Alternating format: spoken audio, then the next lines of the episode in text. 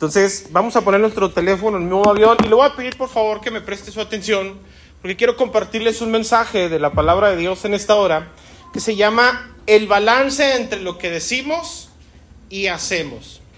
Quiero empezar con una pregunta. ¿Qué es más importante para una persona, lo que dice o lo que hace? ¿Qué opinan ustedes? Observe por favor, la Biblia dice en Mateo capítulo 21, versículo 28 en la nueva traducción viviente, dice el Señor Jesucristo, da una parábola, una enseñanza y dice, pero ¿qué piensan de lo siguiente? Es una pregunta. Un hombre con dos hijos le dijo al mayor, hijo, ve a trabajar al viñedo hoy. El hijo le respondió, no, no iré. Levanten la mano los que tienen hijos así.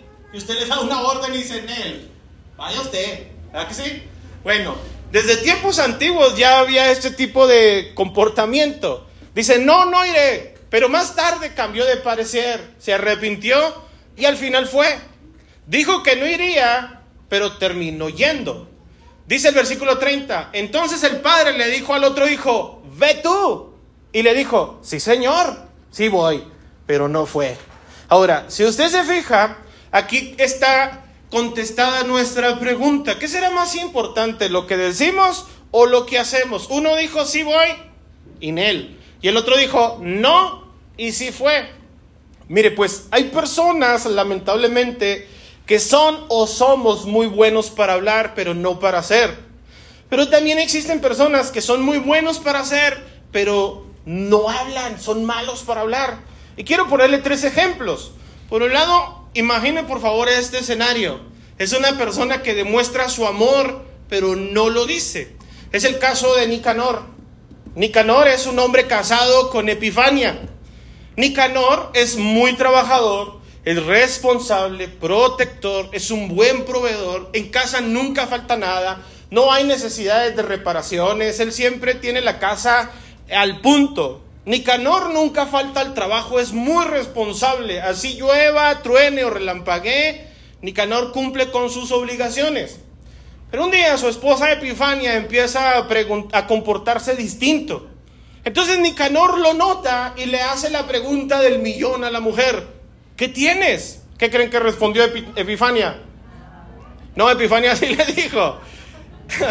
Siento que ya no me amas. Entonces Nicanor, como buen macho alfa mexicano, lomo plateado, pelo en barba, pecho, digo, barba de espartano y todo eso que le añaden ahí, le dice, ¿cómo te atreves a decir que no te amo? ¿Acaso te falta algo? ¿Te hace falta luz, agua, internet, comida, techo, ropa, reparaciones en la casa, el carro no trae gasolina, andas a pie? ¿Cómo dices que no te amo? Epifania responde, entonces ¿por qué nunca me lo dices? Nicanor pensaba que haciendo cosas era suficiente, pero para Epifania no solamente era necesario que se lo mostrara, sino que también se lo dijera. Ahora, quiero que por favor piensen en este otro caso. Es el mismo Nicanor, es la misma Epifania, pero en una circunstancia distinta. Nicanor es ese hombre poeta, trovador, ese que tiene una labia impresionante, casi ni hay, ¿verdad? Y le escribe a su novia Epifania, le escribe la siguiente carta y le dice, querida Epifania, yo te amo como no te ama nadie. Yo te amo como no te ama nadie, ni nadie te amará después. Epifania, por ti, yo iría a los montes más altos y a los valles más bajos. Epifania, por ti cruzaría los océanos, los ríos, los mares, los lagos, con tal de ver tus preciosos ojos negros. Epifania, estoy absoluta y totalmente comprometido contigo desde ahora y a la eternidad. Te ama como nadie, Nicanor. Posdata, nos vemos el domingo si no llueve. si usted se fija y pone atención, en ambos casos uno se va de un extremo al otro. Uno muestra su amor, pero no lo dice, y el otro dice mucho su amor, pero no lo muestra. Lo correcto debería ser un balance entre las dos partes, ¿verdad? Entre decir y hacer. Ahora, todos nosotros sabemos que el prometer no empobrece, ¿verdad que no? Y el decir que vamos a hacer algo, pues no tiene nada de malo, el problema sería que lo hiciéramos. Cuentan, le voy a contar este último ejemplo, que en los años de la revolución, El general se acercó a un campesino y le dijo, compañero, ¿no es acaso verdad que si usted tuviera dos haciendas daría una por la revolución? El campesino respondió, sí, sí es verdad. ¿No es verdad que si usted tuviera dos granjas, usted daría una por la revolución? Sí, dijo, es correcto, sí la daría. ¿No es verdad que si usted tuviera dos tractores, daría uno por la revolución? Dijo, sí, sí la daría. Compañero, ¿No es verdad que si usted tuviera dos gallinas daría una por la revolución? Y el campesino respondió, no. El general se queda, pero ¿cómo? ¿Cómo es capaz de dar una granja, una hacienda, un tractor? No, dice, es que las dos gallinas sí las tengo. en ocasiones nosotros no tenemos problema en prometer o en decir. El problema es que cuando nosotros no hacemos lo que decimos, pues solamente somos gente que nada más está diciendo ciertas cosas, pero no las expresa. Deberíamos nosotros tener un balance correcto en nuestras palabras para que nosotros pudiéramos entonces vivir en el balance genuino, en el balance correcto. Yo sé que si le preguntara a cada uno de ustedes cuál es la posesión más importante que nosotros tenemos, qué es lo más valioso que nosotros tendríamos, la mayoría de los que estamos aquí responderíamos que nuestros hijos. Y se dice que no existe amor más puro en el mundo que el que un padre o una madre siente por los hijos. ¿Es correcto eso? ¿Es cierto? Por los hijos sí somos capaces de hacer lo que sea. Y hasta tenemos dichos mexicanos, ¿verdad? Porque uno como quiera, las criaturas. si yo preguntara a cada uno de ustedes qué serían capaces de hacer por sus hijos, seguramente recibiría preguntas, mm, las respuestas más heroicas, perdón. Yo he escuchado a muchas personas decir, con mis hijos nadie se mete. A mis hijos que nadie me los toque. Yo por mis hijos soy capaz de hacer lo que sea. Yo me transformo si alguien toca a mis hijos. ¿Por qué? Porque consideramos que los hijos son los más importantes que tenemos. Pero quiero que por favor escuchen ustedes este dato. México el país en el que nosotros vivimos, como seguramente muchos de ustedes ya lo saben, somos mayoritariamente joven. O sea, no porque México sea un país de reciente creación, sino porque más del 50% de su población son gente joven. Datos del censo de población y vivienda en el 2020, fíjese nada más esta estadística, indican que en México residen 31.8 millones de niñas y niños de entre 0 a 14 años de edad y que en términos relativos representan el 25.3 de la población total. Mientras que existen 30.7 millones de jóvenes de entre 15 a 29 años. Estos representan el 24.6% del total de los habitantes. O sea que entre niños y jóvenes son la mitad del país. Esto debería ser nuestra fuerza, nuestro motor, esto debería hacer de México una potencia mundial. Pero estos niños y jóvenes que hoy son la mayoría en el país están siendo educados por quienes creen. Por nosotros. Nosotros somos quienes estamos, en teoría, educando a nuestros hijos. Si usted puso atención, entre los 0 y 29 años de edad. Levante la mano, ¿quién tiene más de 29 años? ¿Menos de 29 años? Puro chamaco, ¿eh? Pues si nosotros somos los que estamos haciendo algo, deberíamos, eh, si los estamos educando, nosotros deberíamos de hacerlo bien. Observe por favor este dato que es muy perturbador. De acuerdo con las estadísticas de mortalidad del Instituto Nacional de Estadística y Geografía, o sea, el INEGI, las principales causas de muerte en el grupo de edad de los años que van de los 0 a los 29 años son la violencia, los accidentes y el suicidio. Al, al, respecto es importante, dice el INEGI, hacer nota que en lo que va de la presente década, a diferencia de lo que había ocurrido hasta el año 2009, hay varios años en que el número de homicidios rebasa el número de fallecimientos por accidente. O sea, que nuestros jóvenes y nuestros niños no mueren de enfermedades, de desnutrición, no fallecen por algún problema en su salud, sino que lamentablemente viven en un ambiente tan hostil que la causa número uno de muertes en México son los homicidios. Y yo le pregunto a usted, Si nosotros somos quienes estamos educando a nuestros hijos, ¿quién entonces está matando a nuestros hijos? Algo grave está sucediendo. Dice, en efecto, entre los años 2010 y 2017, el, el INEGE estima que hubo 47.506 defunciones por accidentes. El segundo lugar se ubican las defunciones por homicidio, homicidio, de las cuales se tiene un registro de 44.506 casos. Mientras que el número de defunciones por suicidio asciende a 13.923 muertes. Eso es algo alarmante porque nuestros jóvenes, nuestros hijos, esos niños que están de entre los 0 y los 29 años, que son los nuestros, o son asesinados o ellos mismos se suicidan. Y lo curioso es que ahora nosotros vivimos en una sociedad que tenemos más cosas económicas, mayor tecnología, mayores insumos en nuestro hogar, pero estamos haciendo algo muy eh, hostil para que nuestros hijos vivan en sociedad. Ahora, naturalmente yo no soy juez, ni tampoco estoy aquí para decir quién está haciendo un buen o un mal trabajo, pero cuando se hablan de miles de personas, así como lo vimos en la estadística, tal vez no cobre mucha relevancia. Son miles, miles de personas. Y tal vez no, no tome ninguna relevancia, pero si nosotros pudiéramos tener la capacidad de poner el rostro de nuestros hijos en un niño en la calle, en un niño que está pidiendo monedas en un semáforo, si usted pudiera tener la capacidad de poner el rostro de su hijo en un niño sicario o en una niña violentada sexualmente, las cosas cambiarían radicalmente, ¿cierto o no? ¿Por qué? Porque a nuestros hijos sí nos importan. Levante la mano a cuántos les importan sus hijos. ¿Cuántos somos capaces de hacer lo que sea por los nuestros? El detalle es que nosotros estamos haciendo todo por nuestros hijos para darles mejores cosas económicas, mejor educación, mejor escuela, que tengan las cosas que nosotros no tuvimos, pero lamentablemente no les estamos enseñando a nuestros hijos lo que a nosotros no nos enseñaron. Nosotros tenemos una responsabilidad para con nuestros hijos y la responsabilidad que tenemos es esta.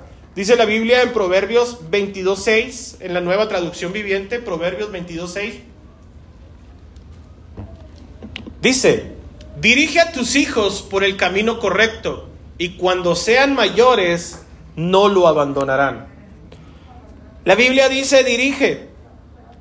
¿Alguno de ustedes en alguna ocasión ha tenido la oportunidad de ir a una sierra, a un bosque, ir de excursión, ir a otra ciudad que no conoce, ha tenido la oportunidad de contratar los servicios de un guía.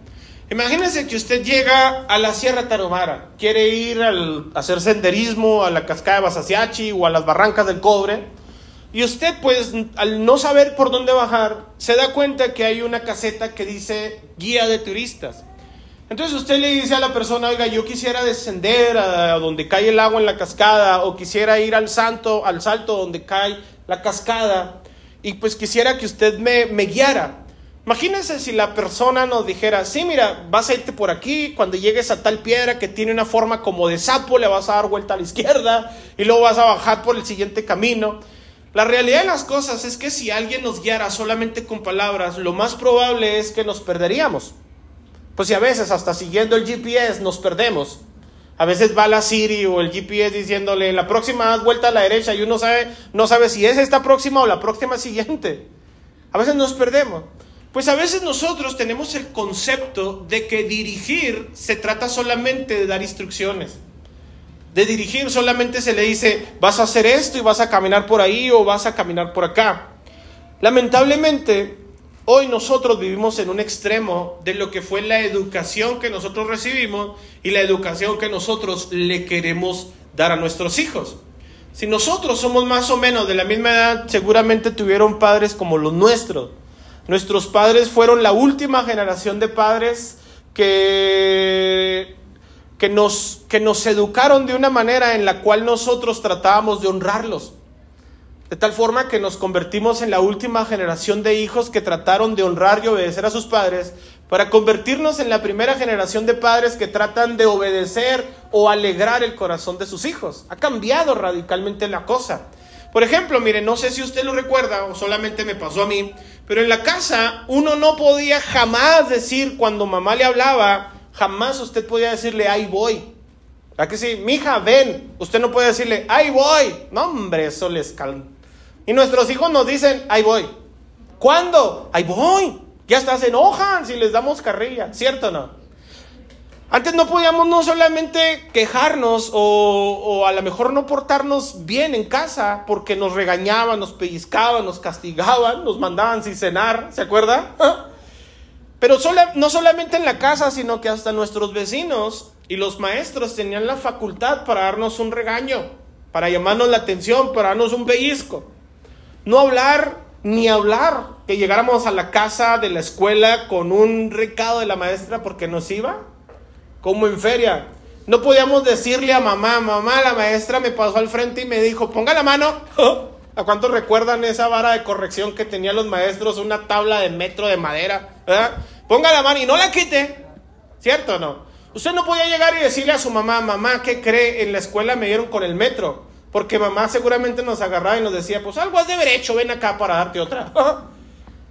y luego nosotros eh, crecimos en ese ambiente y yo les he platicado, a mí me sucedió en alguna vez cuando yo estaba más joven, que en cierta ocasión yo crecí resentido y le dije a mi mamá, ¿sabe qué mamá? Yo no la quiero. Mi mamá se rió en mi cara y me dijo, venga para acá, ¿quién le dijo a usted que me tiene que querer? Con que yo lo quiera basta, usted aquí en esta casa lo que tiene que hacer es hacerme caso y punto. Hoy a la distancia, que ya me convierto en papá y tengo mis propios hijos, agradezco la educación que a nosotros nos dieron. No tuvimos ningún trauma ni tips, ¿verdad? no crecimos traumados ni resentidos, pero hicieron un, un trabajo, creo yo, nuestros padres de la manera en la que pudieron, pero había un exceso de disciplina porque nuestros padres nos querían. ¿Cuántos de los que están aquí dudan del amor de sus papás? ¿Verdad que no? Nuestros padres lo hacían porque nos querían. Hoy lo entendemos cuando ya somos adultos, pero nos hubiera mucho gustado que nuestros padres también nos abrazaran, fueran a nuestros eventos, asistieran a las pastorelas de la escuela, cuando era el día del niño o la primavera, que nos vieran bailando de florecita. Nunca iban nuestros padres, ¿por qué? No tenían el tiempo para hacerlo. No nos abrazaban, no nos decían lo orgulloso que se sentían de nosotros. Todos nosotros crecimos pensando que cuando tengamos nuestros propios hijos, a nuestros hijos sí los vamos a abrazar y les vamos a decir cuánto los amamos, cuánto los queremos. Y lamentablemente nos fuimos de un extremo a otro. A nuestros hijos con palabras podemos decirles que imiten muchas cosas. Mi hijo, pórtate bien. Mi hijo, haz caso. Mi hijo, no te portes mal. Mi hijo, haz esto. ¿Por qué? Porque la realidad de las cosas son buenas instrucciones pero lamentablemente nuestros hijos no hacen tanto caso a nuestras palabras como a nuestras acciones. Entonces nuestros hijos quieren que exista un balance de lo que decimos y lo que hacemos. ¿Me siguen hasta aquí, sí o no? Lo que nuestros hijos necesitan, una de las mayores cosas primordiales que nuestros hijos necesitan se llama tiempo. Y en muchas ocasiones queremos suplir el tiempo que le debemos a nuestros hijos con cosas. Nosotros, como seguramente usted lo sabe, pusimos un centro de bienestar infantil. ¿Por qué? Porque consideramos que la niñez es el recurso más valioso que tiene una sociedad. Y si a nuestros niños no les ponemos atención, el crimen organizado, los grupos delictivos, tienen toda su atención en ellos. ¿Por qué? Porque estos niños que usted ahorita ve, que aquí bailaron, cantaron y están muy felices por unos regalos, estos niños, les tengo una noticia, van a dejar de serlo y se van a convertir en la próxima generación de personas que educarán a las futuras generaciones. Y si nuestros hijos no crecen con un balance correcto, va a suceder lo que ha sucedido con nuestra generación. Nos vamos de un extremo a otro extremo. Nuestros hijos lo que requieren de nosotros es tiempo. Yo sé que salimos a trabajar y nos esforzamos por darles lo mejor que podemos, y yo sé que nuestras instrucciones son correctas, pero en ocasiones nuestro ejemplo es más importante que nuestras propias palabras. Si nosotros queremos demostrar el amor que decimos tener para nuestros hijos, debemos hacer un balance verdadero entre lo que decimos y entre lo que hacemos. Quiero contarles la historia de un personaje en la Biblia que es conocido como el rey David. Tal vez todos o casi todos hayan escuchado al menos la historia de David contra Goliat. Seguramente la mayoría de los que están aquí lo saben. David fue uno de esos personajes populares, famosos, fue uno de esos, de uno de esos personajes que pasaron a la historia como una persona relevante. Pero David es un personaje muy similar a usted y a mí. La Biblia enseña que David fue un personaje que fue el número 8 de sus hermanos. David tenía siete hermanos, tenía dos padres naturalmente, y fue el número 8 y David creció como muchos de nosotros, a lo mejor eh, sentía que sus padres no lo querían. ¿Por qué? Porque a pesar de que le, le proveían de todo, sustento, abrigo, no había esas palabras afectivas, no había esas palabras de afecto, no había esas palabras que, mm, que estimularan el desarrollo o el crecimiento de David. Y en alguna ocasión el mismo David llegó a expresar que sus padres no lo querían. Fíjese lo que dice la Biblia en Salmos 27.10, nueva versión internacional. Salmos 27.10 dice lo siguiente, aunque mi madre y mi padre me abandonen, el Señor me recibirá en sus brazos. David fue un hijo como cualquiera de nosotros. No vamos a hablar en lo particular, pero enfrentó muchos retos, muchos desafíos, pero no tuvo el pretexto para convertirse en una persona resentida, amargada y violenta, sino que se convirtió en una persona honorable, tan honorable que la misma Biblia lo elogia y lo reconoce como un hombre conforme al corazón de Dios. Dice la Biblia en Hechos capítulo 13, versículo 22, en la nueva traducción viviente, Hechos 13, 22, dice, pero Dios quitó a Saúl y lo reemplazó con David, un hombre de quien Dios dijo, he encontrado en David, hijo de Isaí, a un hombre conforme a mi propio corazón. Él hará todo lo que yo quiera que haga. A pesar de que David probablemente no tuvo una infancia eh, mimada o llena de halagos y de cariños, sí creció en una familia que lo sustentó, que lo educó, en una familia que le dio su abrigo, su corazón, en una familia que le dio pues lo mismo que a lo mejor a nosotros nos dieron. Y la vida y el carácter de David no lo entenderíamos escuchando solamente su historia, sino leyendo sus escritos. David fue un personaje que escribió un montón de salmos. La Biblia lo conoce como el dulce cantor de Israel.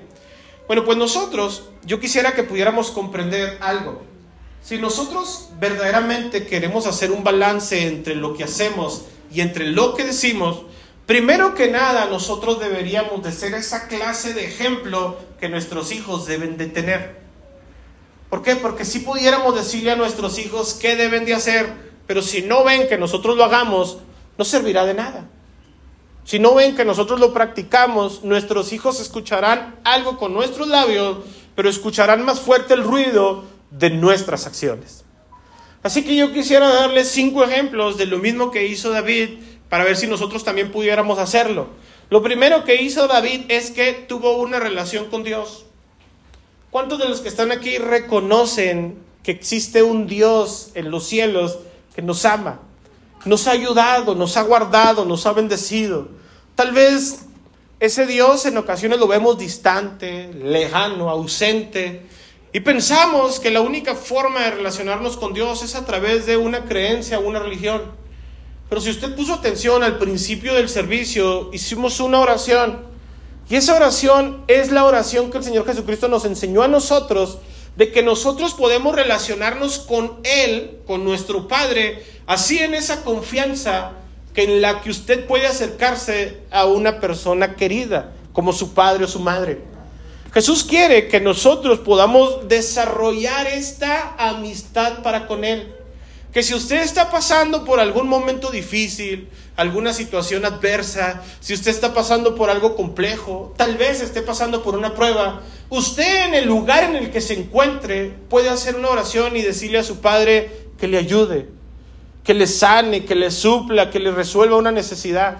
Pero también puede ser que si usted está muy contento y feliz, también usted puede agradecerle a su Señor por la dicha, por la alegría, por la felicidad, por el gozo, por la armonía, por la paz que nosotros tenemos. Tener una relación con Dios es una relación en las buenas y en las malas. ¿Me siguen hasta aquí, sí o no? Tener una relación con Dios es tener una relación en todo momento. Y a nuestros hijos queremos enseñarles valores, pues el primer valor que deberíamos de enseñarle nosotros es a tener temor de Dios. Es a temer, a, enseñarles a nuestros hijos que Dios nos ve. Y les voy a explicar por qué es muy importante. Porque si la persona en la sociedad crece sin temer a las consecuencias de sus actos, no le va a temer a nadie.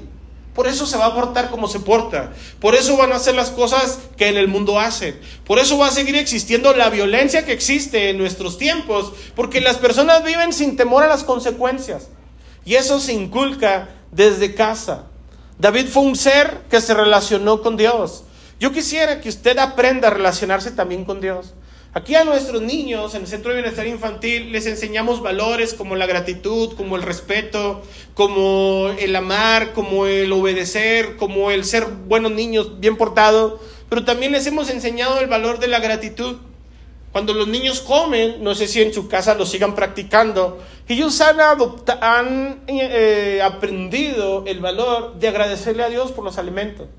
Cuando un niño es agradecido, cuando un niño eh, percibe ciertos valores, ese niño va a empezar a crecer en su vida sabedor de que tal vez pueda alcanzar todo lo que tenga, pero gracias a Dios lo está alcanzando. Porque si Dios no quisiera, no nos despertaba mañana. ¿Están de acuerdo con eso? Entonces, desarrollar una relación con Dios es primeramente importante con nuestros hijos. Yo desearía que usted en su casa pudiera desarrollarles este hábito a sus hijos también, enseñarles el temor de Dios. ¿Qué también hizo David? Desarrolló un arte. Yo le quiero decir a usted, tal vez muchos de los que estamos aquí estamos, estamos eh, absortos en el trabajo y tenemos muchas ocupaciones y muchas obligaciones y trabajamos de sol a sol, ¿cierto o no? ¿Cuántos quisieran que nuestros hijos repitieran lo mismo que nosotros estamos viviendo? Así como, híjole, ¿cómo quisiera que mi hijo ya tenga 18 años para que se meta una maquila a trabajar? ¿Les gustaría eso? ¿Verdad que nos gustaría que nuestros hijos nos superaran? Ellos a lo mejor fueran ingenieros, médicos, em, licenciados. Nos gustaría que nuestros hijos nos superaran. Pero también nosotros quisiera que pudiéramos comprender que en la sociedad en la que nosotros vivimos tenemos muchas herramientas virtuales para poder realizar un arte, una carrera, para profesionalizarnos. Algunos tuvimos nada más primaria, como a mí me gusta decirlo en muchas ocasiones a manera de broma, tenemos primaria trunca. Pero ahorita podemos hacer en línea la primaria abierta, la secundaria abierta, la preparatoria abierta. ¿Vecinos hasta aquí sí o no? Pero a veces sí le decimos a nuestros hijos, mi hijo, estudia, prepárate, sé un ah, profesionista. Pero nuestros hijos nos ven que nosotros no aprovechamos el tiempo que tenemos y a lo mejor con nuestros oídos sí nos, con sus oídos sí nos escuchan decir, tienes que estudiar. Pero a veces ni en la tarea les ayudamos. ¿Me siguen hasta aquí, sí o no? Entonces, tiene que existir un balance entre lo que hablamos y lo que hacemos. Dice la Biblia en primer libro de Samuel, capítulo 16. Dice, el Espíritu del Señor abandonó a Saúl, nueva traducción viviente. Primera de Samuel 16, 14.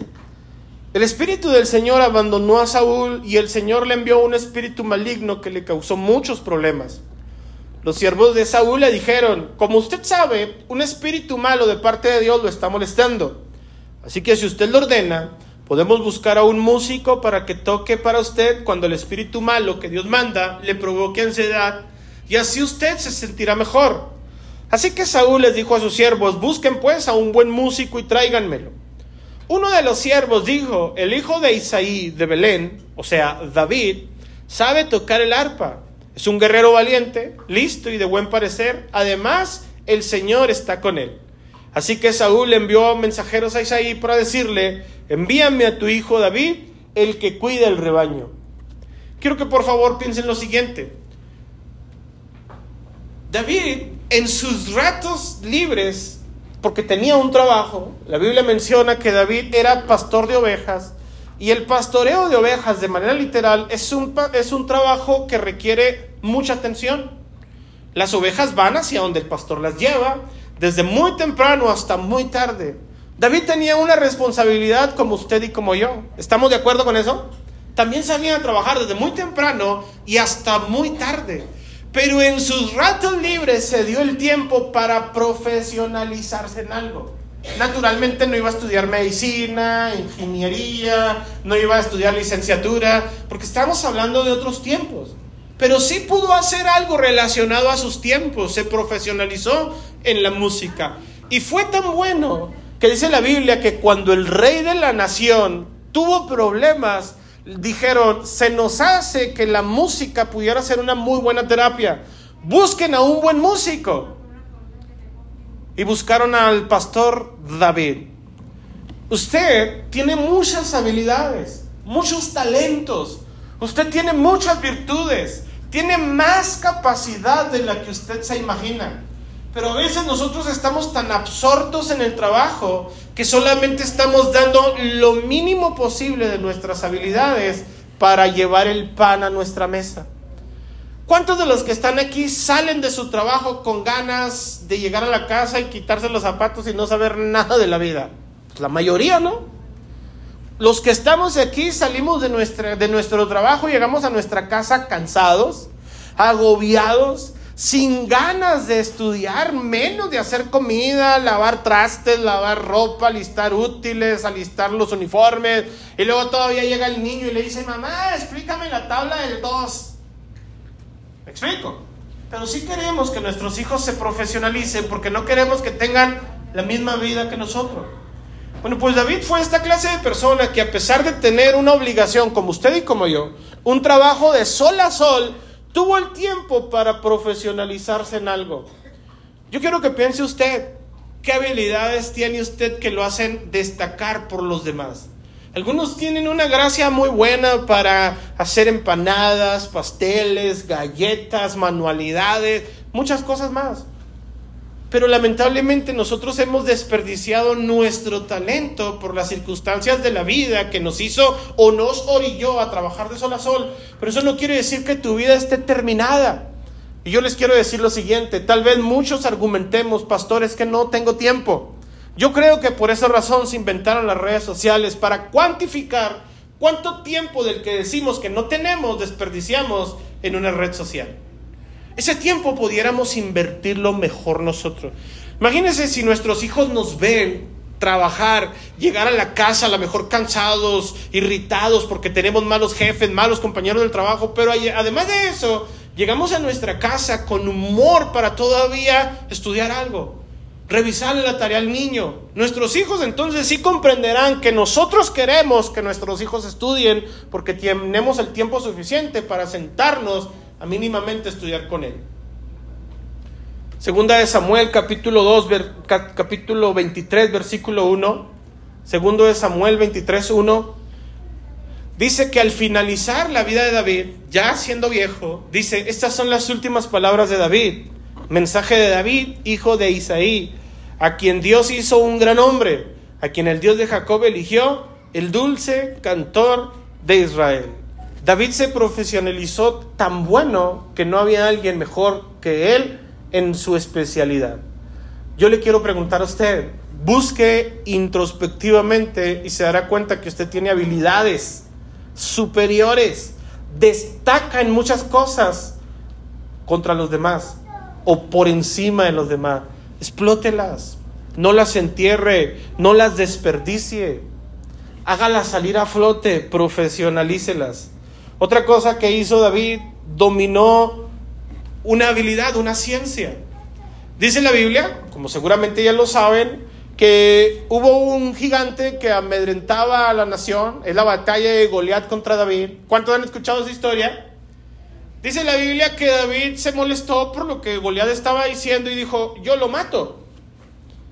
Y alguien dijo, pero este chamanquillo, ¿cómo lo va a matar? Dijo, sí, con una piedra en mi onda y mocos en la pura cabeza le doy y se acaba el corrido de Goliat. Y lo prohibieron porque si este niño está exagerando, está emocionado porque cree que puede hacer cosas que no hace. Pero David en sus tiempos de trabajo se la pasaba con la onda especializándose para poder tirarla de una manera perfecta, para poner a lo mejor un círculo y decir, le voy a pegar ahí. A lo mejor las primeras veces la piedra salía como los jugadores mexicanos frente al arco, ¿verdad? ¡Pum! A la tribuna. Pero después de tanto intentar e intentar e intentar e intentar, tuvo la habilidad de poner la piedra, ahora sí que donde pone el ojo pone la piedra. ¿Me explico? Pues nosotros también tenemos habilidades que, como dije hace un momento, tenemos enterradas. A lo mejor tenemos ideas, sueños y queremos decir, yo quisiera hacer esto, pero piensa en sus habilidades. Y en esas habilidades que usted tiene, hágase destacar, pero sea disciplinado, eficiente. ¿Para qué? Para que nuestros hijos también observen lo que nosotros practicamos y no solamente lo que nosotros les decimos. Imagina lo siguiente, yo le digo a mis hijos, mijo, organiza tus juguetes, mijo. Mira, no puede ser que yo en las noches me levante al baño y me ande tropezando con el carrito de los Power Rangers o de Paw Patrol o me ande tropezando con el balón de fútbol. Organiza tus juguetes, mijo. Pero ellos ven que mi cajón de herramientas está todo desorganizado. Tengo la cochera, y en la cochera tengo pintura, herramientas, hasta ropa tengo ahí, todo desorganizado. ¿Me siguen hasta aquí, sí o no? ¿De qué serviría que yo me esforzara por decirles a ellos que sean disciplinados si yo soy el primero que pone el desorden? Eso fue exactamente lo que hizo David. Se disciplinó, dominó una ciencia, dominó una disciplina. Usted, como dije hace un momento y se lo voy a repetir durante todo este día porque quisiera que le quedara claro, tiene habilidades excepcionales que si usted las pusiera a trabajar, usted sería el mayor beneficiado, pero sobre todas las cosas, sus hijos también. El ejemplo arrastra más que las palabras. Dice la Biblia en primer libro de Samuel capítulo 17, versículo 48, traducción del lenguaje actual. Dice, cuando Goliat se acercó para atacarlo, David fue corriendo para enfrentarse con él. Metió la mano en su bolsa de pastor, sacó una piedra, la lanzó con su banda y golpeó al filisteo en la frente. La piedra se le incrustó allí en la frente y Goliat se tambaleó y cayó de cara al suelo. Así David triunfó sobre el filisteo con solo una onda y una piedra porque no tenía espada.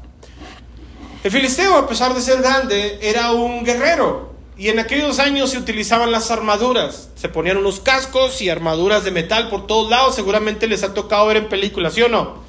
La única parte que tenía visible David era el área de los ojos.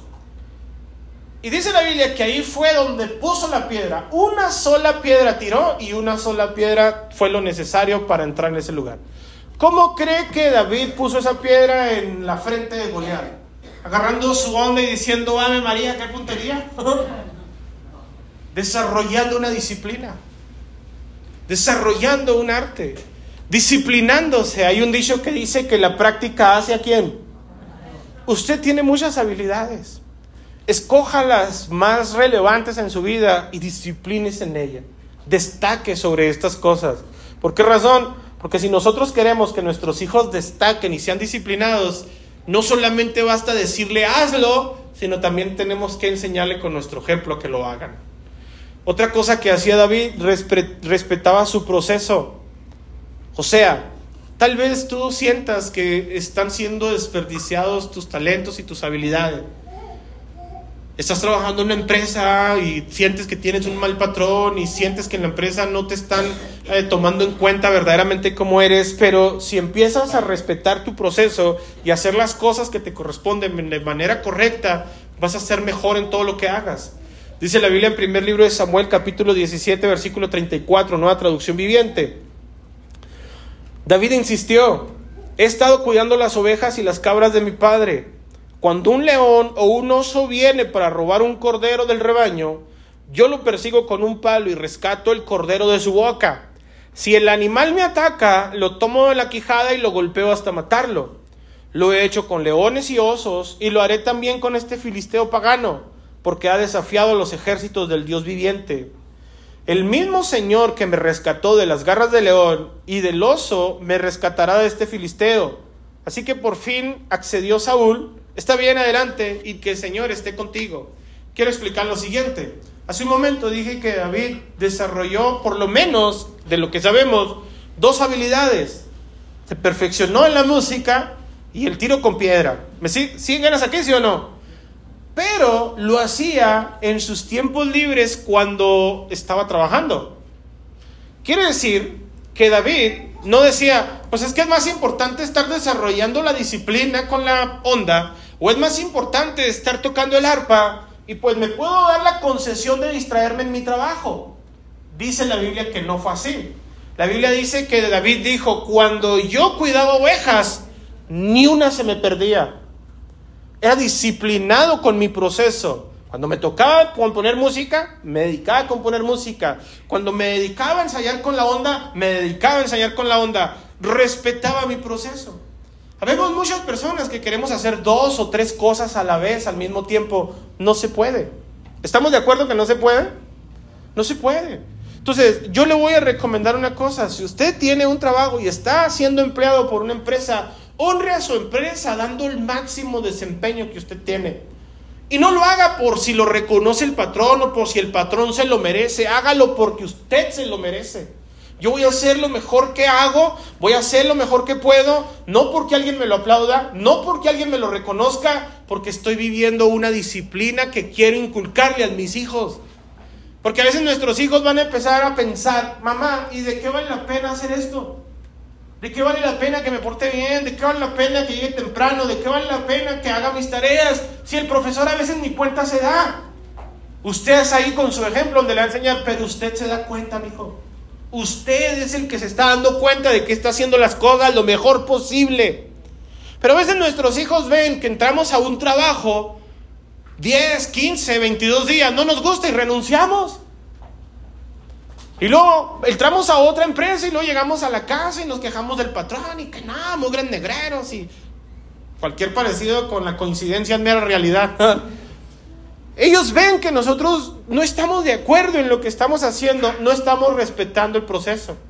Pues lo mismo van a hacer ellos cuando lleguen a la escuela. Ah, mugre maestro, para eso le pagan. ¿Me explico o no? Antes, como dije hace un momento, si usted llegaba de la escuela y le decía a su mamá, mamá, el profesor me castigó, su mamá se ponía de acuerdo con el profesor para investigar qué fue lo que hizo y, su mamá se ponía de acuerdo con el profesor. Ahorita usted no.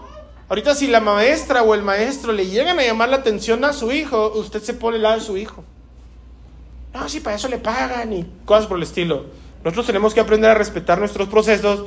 ¿Por qué? Porque no lo estamos haciendo solamente por nosotros, lo estamos haciendo también por nuestros hijos. ¿Me siguen hasta aquí, sí o no? Y quiero terminar con esto. Al finalizar, David era una persona valiente. Y yo aquí quiero reconocer el valor de todos y cada uno de ustedes. Todos vivimos en esta misma colonia, todos vivimos en este mismo ambiente. Nos ha tocado vivir en ambientes distintos, difíciles, perdón, en ambientes uh, conflictivos, en ambientes muy adversos. Y yo sé que cuando escuchamos en nuestras noticias lo que representa vivir en un, en un país violento, en una ciudad violenta y curiosamente vivir en una de las colonias más marginadas todavía de la ciudad. Y para muestra un botón, todos vivimos aquí, ¿cuántos, cuántos viven aquí? Nada más todos, ¿verdad? Vivimos aquí. A nosotros, cuando estamos allá en la ciudad o en algún lugar, alguien por alguna razón le llega a preguntar, oye, ¿dónde vives? En Riveras. Tal lo ven a uno así como si fuera algo raro, ¿verdad? ¿Qué tiene de malo vivir en Riveras? Riveras de Sacramento es una buena colonia. Riveras de Sacramento es la tierra prometida, le decimos nosotros aquí en la iglesia. Y en ocasiones a manera de broma decimos Riveras de Sacramento Country Club. Es la mejor colonia para vivir. ¿Por qué? Porque aquí vivimos nosotros y viven nuestros hijos. Sin embargo, una cosa es lo que nosotros queremos que sea Riveras y una cosa es lo que verdaderamente es Riveras. Nos da miedo dejar a nuestros hijos solos. Nos atemoriza salir a la casa, de la casa, perdón, y esperamos que al regresar esté todavía la televisión donde la dejamos, el tanque de gas donde lo pusimos, que nadie haya entrado a nuestra casa y hayan entrado los amantes del ajeno nos da temor realizar algunas actividades, pero las hacemos con valor. ¿Por qué? Porque tenemos que salir adelante para nuestros hijos y para nosotros mismos. ¿Estamos de acuerdo con eso, sí o no? Bueno, pues nuestros hijos tienen que ver no solamente, mi hijo, es que tienes que ser valiente, mi hijo. Mira, en la escuela a lo mejor te hacen bullying, pero eh, vas y le dices a la maestra. Empezamos a enseñar a nuestros hijos también a que ellos sorteen sus propios obstáculos. Pero ¿saben qué es lo que hemos hecho nosotros ahora como papás? Voy a ir contigo a la escuela y me vas a decir cuál fue el niño que te pellizcó. Y verás cómo me lo voy a poner. Yo también lo voy a pellizcar. Le estamos enseñando a nuestros hijos, amigo, yo peleo tus propias batallas. ¿Y sabe qué? No es correcto. Estamos para defenderlos, estamos para protegerlos, estamos para encauzarlos. Sí, estamos nosotros como un escudo alrededor de ellos, pero nuestros hijos tienen que aprender a librar sus propias batallas. ¿Cómo lo van a aprender? Con nuestro ejemplo. Pero fíjense nada más a veces cómo somos raros algunas personas. Están en casa, mamá y papá, de repente tocan la puerta, se asoman y se dan cuenta que es el cobrador. El hombre valiente, pelo en pecho, barba espartano, le dice a la mujer, dile que no estoy. Hace falta algo en la tienda, no tienen dinero y el hombre le dice a la mujer, mi amor, ve y dile a la tienda que si nos fían. No, que nuestros hijos vean que en casa hay un hombre, una mujer que asume sus responsabilidades y puede decir, Señor, discúlpeme con toda la pena de mi corazón. Hoy no tengo, venga mañana y con mañana se lo pago sin falta. Pero no, no, no, no hagas ruido, que nadie te vea. Eso no es asumir nuestra responsabilidad. ¿Me siguen hasta aquí, sí o no? A veces el ejemplo arrastra más que las palabras. Yo estoy consciente y seguro que ustedes están llenos de habilidades, de talentos, de disposición, de tiempo y de mucho valor para educar a nuestros hijos.